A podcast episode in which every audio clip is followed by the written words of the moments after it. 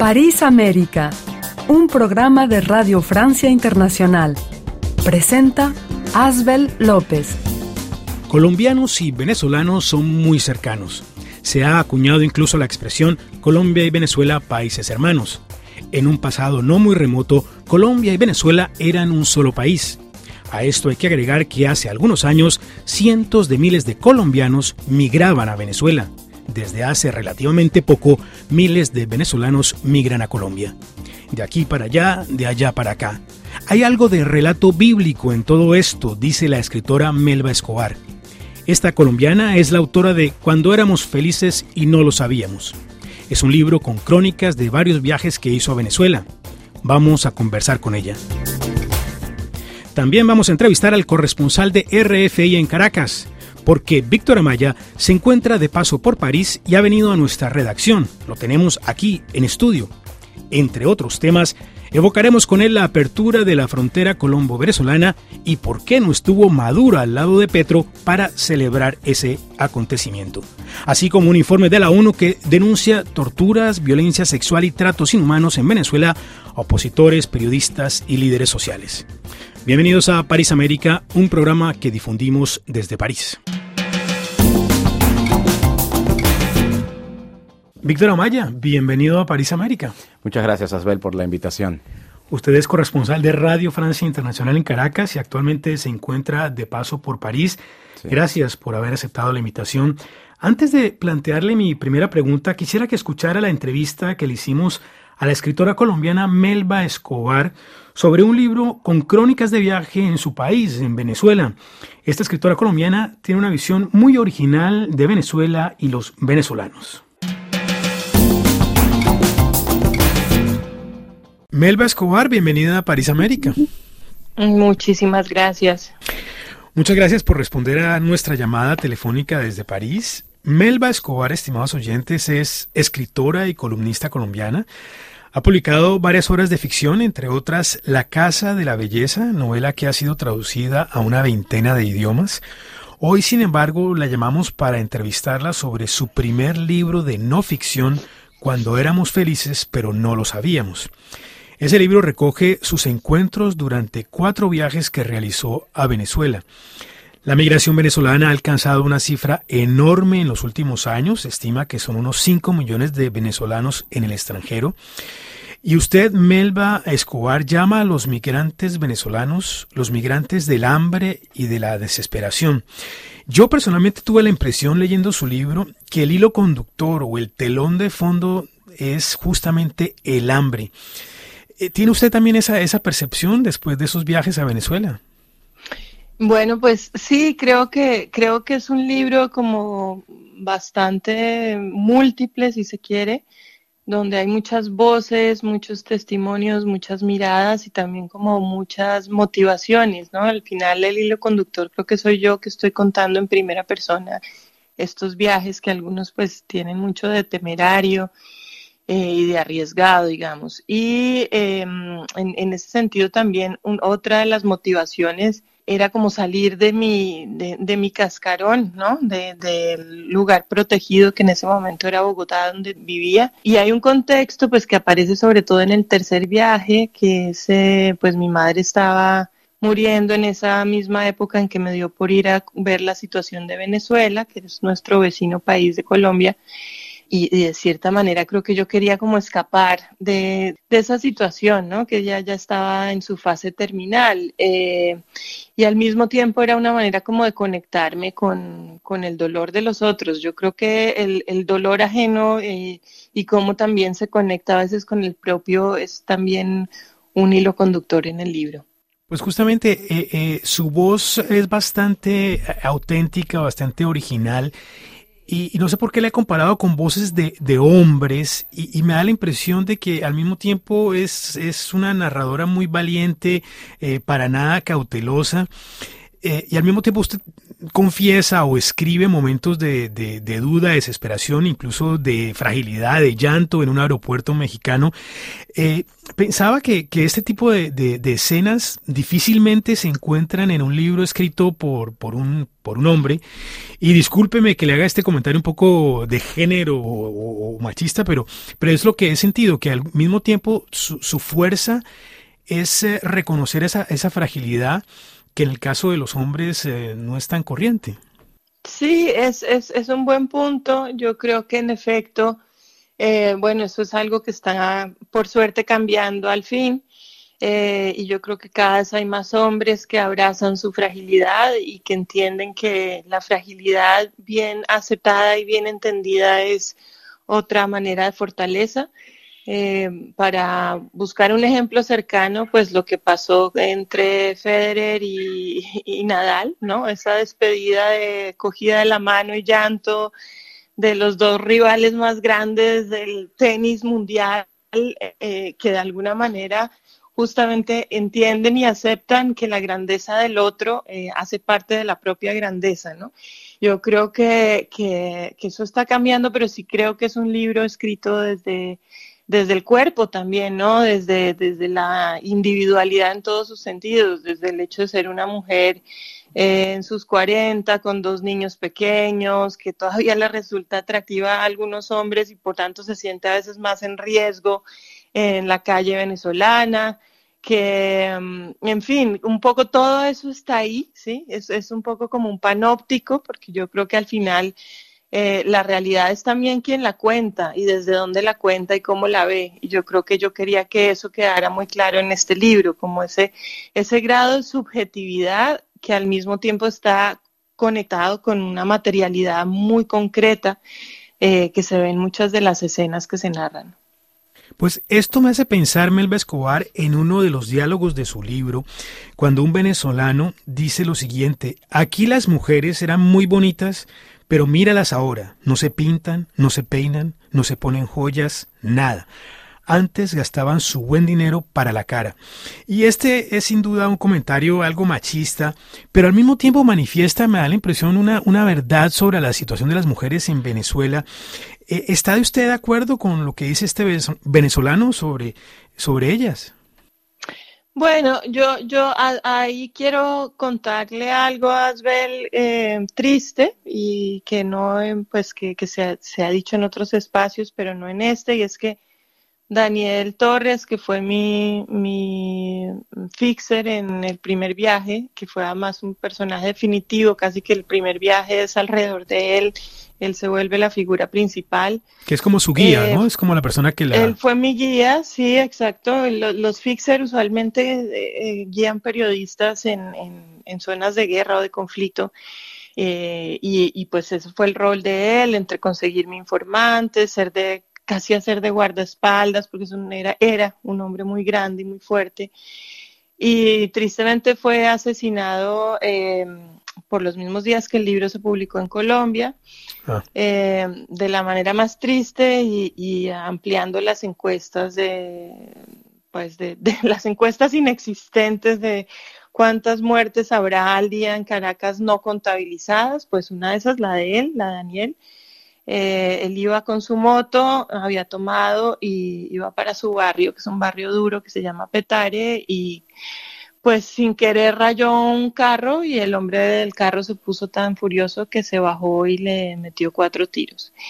Eh, y digamos que es, es, yo lo traigo a cuento porque me parece irónico y doloroso que una persona que cubrió, o sea, que acompañó a, a, corresponsales de todas partes del mundo durante casi 20 años y estuvo en zonas de verdadero riesgo y se metió con gente muy conflictiva, de pronto terminara muriendo de esa manera tan absurda. Eh, y bueno, claro, él era un típico espécimen latinoamericano, eh, machista, fuerte, pero también súper divertido, eh, le encantaba la salsa, era un gran conversador, un tipo con una astucia en la calle y una inteligencia que me permitió entender mucho de lo que ha significado o lo que significó en su momento el chavismo para la clase media y baja venezolana. Eh, Perdón, me, me, excuso porque no respondí la pregunta anterior. Eh, me fui hablando de Daniel y no contesté. Y quiero volver a ella primero. Me parece que, que bueno, que igual Venezuela como Colombia son países súper machistas. Los dos sabemos eso muy bien, como lo es toda América Latina. Eh, y, digamos que lo que ha pasado, en lo que suele pasar en países que han entrado en algún tipo de conflicto, donde los hombres son los que se van a buscar el trabajo y las mujeres se quedan con los niños. En Venezuela se han quedado mucho más las mujeres, ¿no? Eh, entonces, mucho de lo que uno ve de esfuerzos comunitarios, incluso también en política, en asociaciones y también en, no sé, estas mujeres que, por ejemplo, se reúnen para armar escuela, porque muchas veces ya no hay escuelas, ya no hay maestros, porque se les dejaron de pagar, en fin, porque no hay agua y no hay luz y no hay nada. Eh, muchas de estas iniciativas son lideradas por mujeres. Entonces, eh, sin duda, bueno, que un hombre se queje porque ya no se maquillan igual que antes, pues habla mucho del tipo de sociedad que somos y de las preocupaciones de cada cual. Pero, pero yo sí creo que es un momento para decir que el rol de las mujeres en Venezuela ha sido enorme. Y eh, luego la otra cosa que quería decir sobre los idos y los, y, los quedados, que es un poco la expresión que usa esta poeta en el libro Jacqueline Goldberg, eh, que se, se, se, define a sí misma como una quedada, eh, pues yo creo que todo eso ha cambiado un poco también, ¿no? Es decir, estos cuatro viajes ocurren en un lapso de un año y en el último viaje, que yo creo que algo se alcanza a reflejar, ya se está permitiendo la apertura de la dolarización. Eso ha cambiado completamente la cara de Venezuela, sobre todo hacia afuera, y digamos que hacia adentro en el sentido en que la gente que tiene dinero puede vivir bien, ¿sí?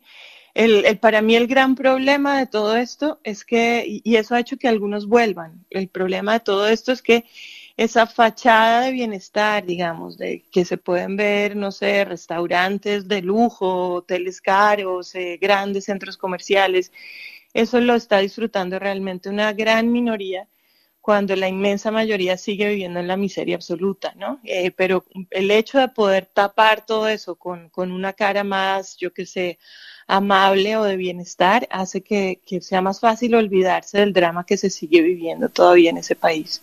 Están escuchando París América y estamos entrevistando a la escritora colombiana Melba Escobar. Melba Escobar, usted afirma en su libro que la historia de Colombia y Venezuela es particular, que parece una leyenda bíblica, una tragedia griega, y escribe lo siguiente, hubo una migración masiva de aquí para allá durante años y luego casi de un momento a otro eso se revirtió. Todo vuelve, dirían algunos, y se puede decir que esa profecía se cumple aquí en su sentido más literal. Pero como usted misma dice en, otra, en otra parte de su libro, muchos venezolanos siguen viendo a Colombia como el vecino pobre y además en guerra. También hay muchos venezolanos que apoyan al régimen chavista. Las tensiones entre los dos países han sido muy grandes los últimos años.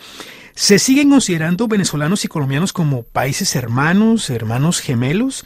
Eh, ¿No será que la realidad, el chavismo por un lado, el uribismo del otro, acabó con todo eso y es poca la amistad real entre colombianos y venezolanos en este momento?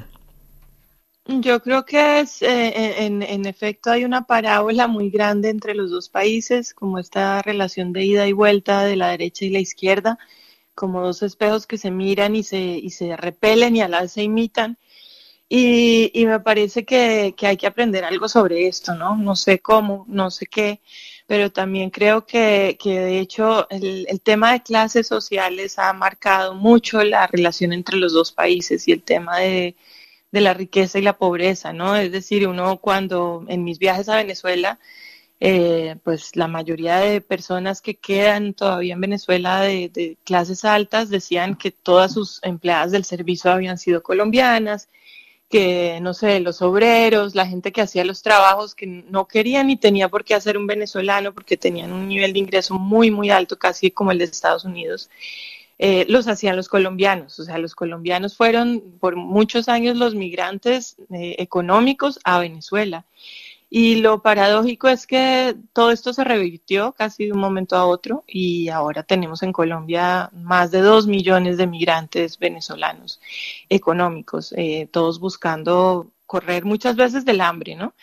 Eh, y, como todo, detrás de todo esto hay un discurso de izquierdas, hay un discurso eh, populista, hay unas promesas de igualdad que, que de cierta manera no se han cumplido eh, pero que acaban menoscabando y afectando la vida, el día a día de la vida de los seres humanos. A mí eso es algo que me impresiona mucho y que de alguna manera quería como mostrar en el libro.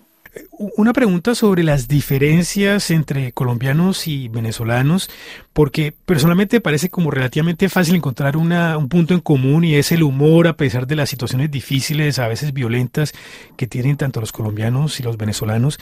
Sin embargo, ¿qué diferencias ha encontrado usted como, como de fondo?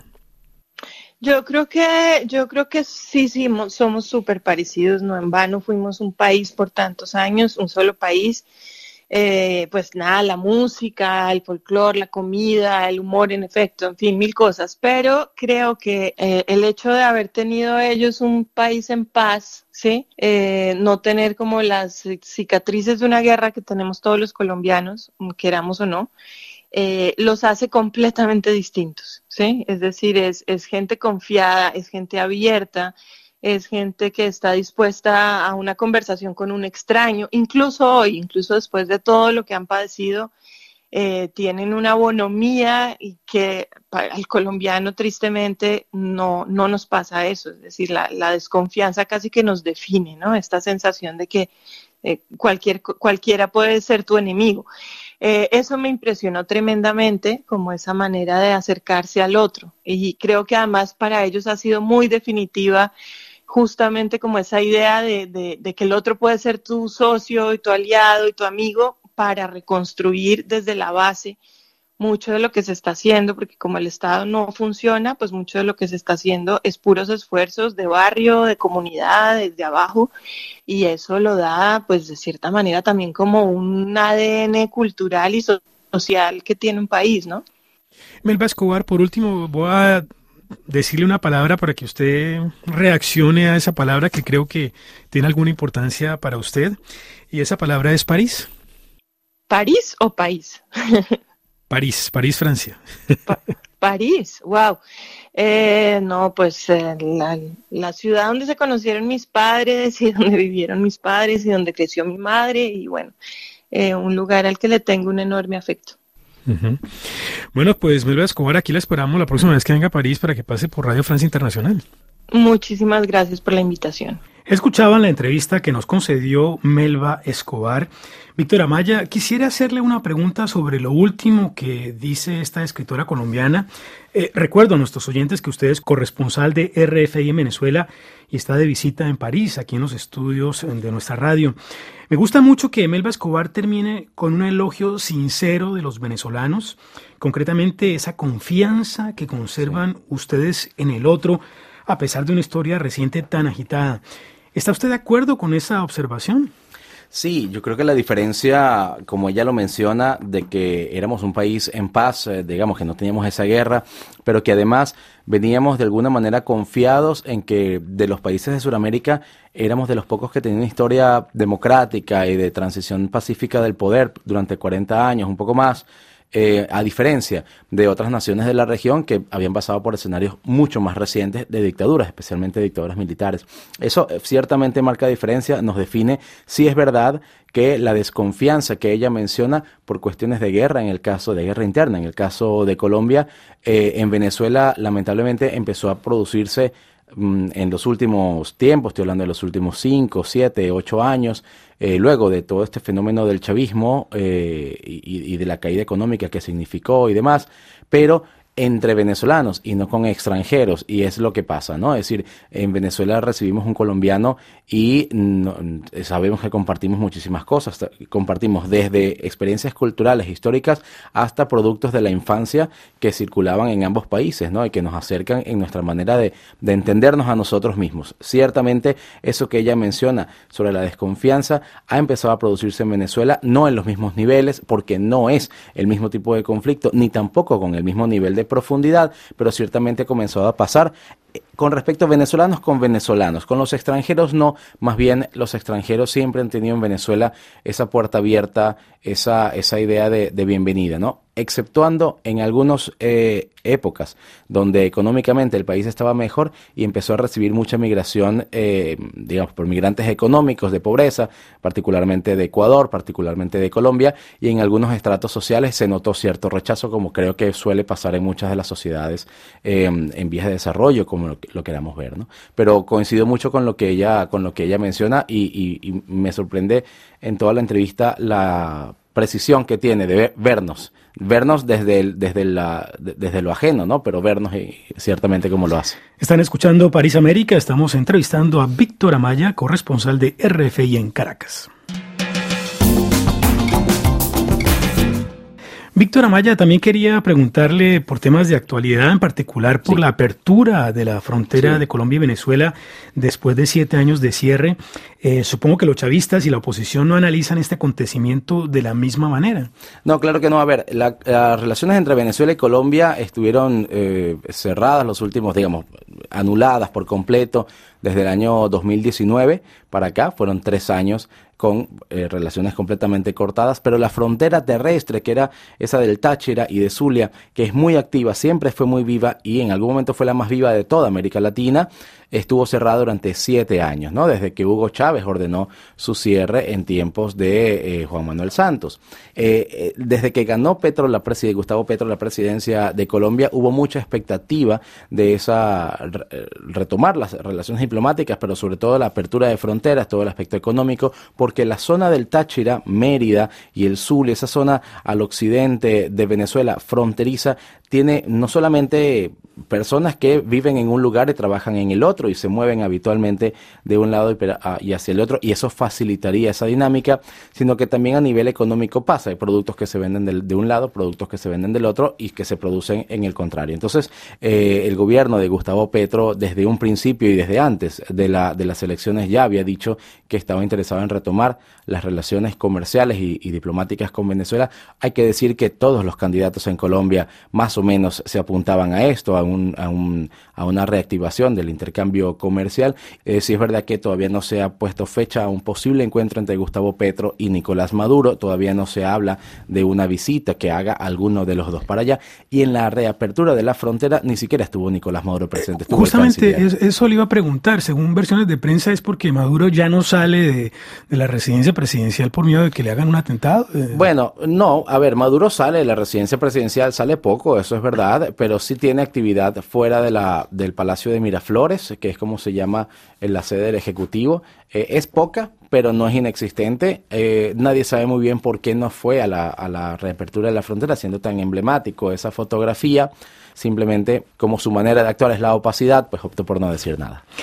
Víctor Maya, quisiera preguntarle también por el informe de la Misión Internacional Independiente de la ONU sobre Venezuela, que denunció torturas, violencia sexual y tratos inhumanos a opositores, periodistas, líderes sociales de ONGs, incluso miembros de las Fuerzas Armadas venezolanas. El documento destaca en particular actos de tortura y de violencia sexual cometidas por el SEDIN, el Servicio de Inteligencia Venezolano, y la DGCIM, la Contrainteligencia Militar. Entre los métodos de tortura figuran palizas con objetos, descargas eléctricas, asfixia con bolsas de plástico y posiciones de estrés, así como formas de tortura psicológica como la tortura blanca. Aquí en RFI entrevistamos a una de las personas que formó parte de la misión internacional que llevó a cabo la investigación, Patricia Tapata. El helicoide, que es un edificio que era un antiguo centro comercial y que hoy aloja a personas detenidas arbitrariamente, a los opositores, y en el caso de la DGCIM, ellos tienen como establecimiento principal un lugar llamado Boleita, un espacio destinado a aplicar la tortura de manera sistemática no solo a las personas que han detenido, sino en muchos casos a los familiares o relacionados para aumentar el sentimiento, digamos, de temor, es una de las causas al menos a las que nosotros atribuimos una cierta disminución de las detenciones arbitrarias. Víctor Amaya, ¿cómo fue recibido este informe en Venezuela? ¿Causó sorpresa, estupor o confirmó lo que ya muchos temían? Confirmó lo que ya muchos temían. Este informe es el tercer informe que produce ya esta misión de, determinación de hechos de Naciones Unidas.